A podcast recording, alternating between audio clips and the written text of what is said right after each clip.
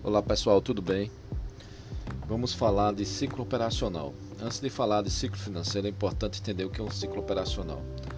O ciclo operacional, de uma forma mais simples, explicando, é o período correspondente entre a aquisição de mercadoria, seja ela produto para comercialização, produto já pronto, né, uma empresa de comércio normal, ou matéria-prima, no caso de uma indústria.